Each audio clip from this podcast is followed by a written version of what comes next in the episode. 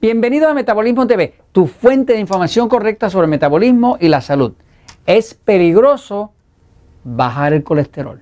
Yo soy Frank Suárez, especialista en obesidad y metabolismo, y hoy quiero traerles el tema de que ya se descubrió que lo que nos estaban diciendo por 40 años estaba equivocado.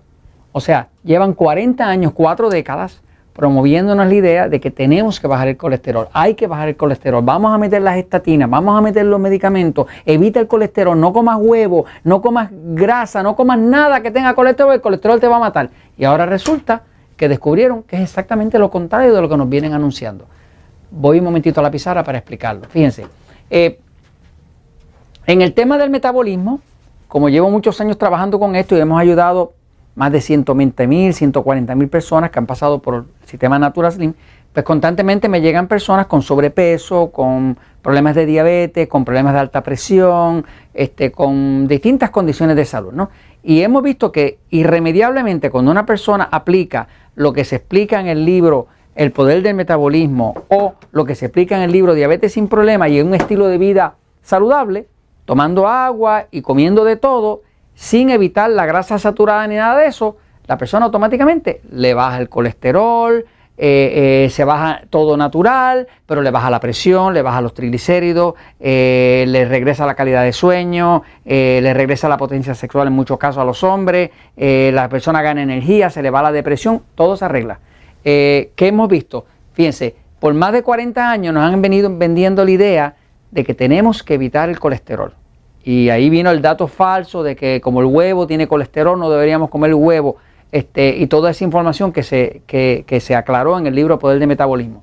Pero la nueva guía nutricional que salió publicada en Estados Unidos para los americanos, se llama las guías nutricionales del 2015 al 2020, eh, llegaron a la siguiente conclusión. Nos dice así, conclusión, después de los últimos estudios, dice, el colesterol no se considera un nutriente de preocupación sobre consumo excesivo. O sea, que después de 40 años de vendernos la idea de que el colesterol era peligrosísimo, ahora resulta que descubrieron y, están eh, admitiendo que es todo lo contrario, que ya no se considera un nutriente de preocupación y que no debemos preocuparnos por el consumo excesivo del colesterol.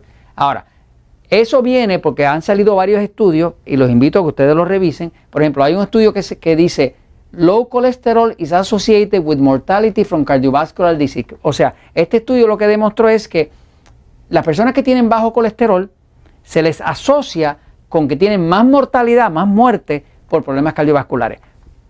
Los que tienen bajo colesterol, no los que tienen alto, los que tienen bajo, o sea, nunca se pudo probar que había una relación entre colesterol alto y problemas cardiovasculares eh, significativos. Nunca se pudo probar eso. Este estudio demuestra lo contrario. Otro estudio dice, low cholesterol is associated with mortality from stroke, heart disease and cancer. O sea, otro estudio hecho por otra universidad que demuestra que el bajo colesterol está asociado con mortalidad, con embolias, o sea, con ataques ah, cerebrales, con problemas del corazón y también con cáncer. Entonces, eh, un último estudio que dice low cholesterol levels associated with increased mortality. O sea, que finalmente otro estudio ADR confirma que tener bajo el colesterol es peligroso porque está asociado con más alta mortalidad, con más alta oportunidad de morirse. O sea, que se ha visto que las personas que más bajo colesterol tienen, pues en su laboratorio se ven más saludables, pero duran menos, se enferman más, se mueren más del corazón, les da más cáncer y era lo contrario de lo que nos venían eh, anunciando y promoviendo por tantos años. Hace, eh, en los años 1960, hubo un investigador muy famoso de nombre Ansel Keys. Este investigador eh, escogió unos estudios, o sea, tenía estudios de 20 países. Y esos estudios de 20 países, si los agrupaba, le daba el resultado este mismo que salió aquí, que el colesterol no tenía nada que ver con el corazón. ¿Qué él hizo? De los 20 países, escogió siete países, que eran los únicos países donde demostraba eh, de alguna forma que el colesterol tenía que ver algo con la mortandad. Así que lo que hizo fue que alteró los datos y en vez de publicar lo de los 20 países, que era el resumen de todo, escogió esos siete países donde podían demostrar su idea de que el colesterol era dañino. Y eso fue lo que cambió todas las recomendaciones del gobierno americano por 40 años. Desde la época de Ansel Case eh, se estuvo diciendo información basada en siete estudios que era una excepción cuando que el resto de los otros 13 demostraba todo lo contrario. O sea, porque si sumaban los 20 estudios completos, estaba demostrado que bajar el colesterol no nos mejoraba la salud en nada, inclusive nos las empeoraba.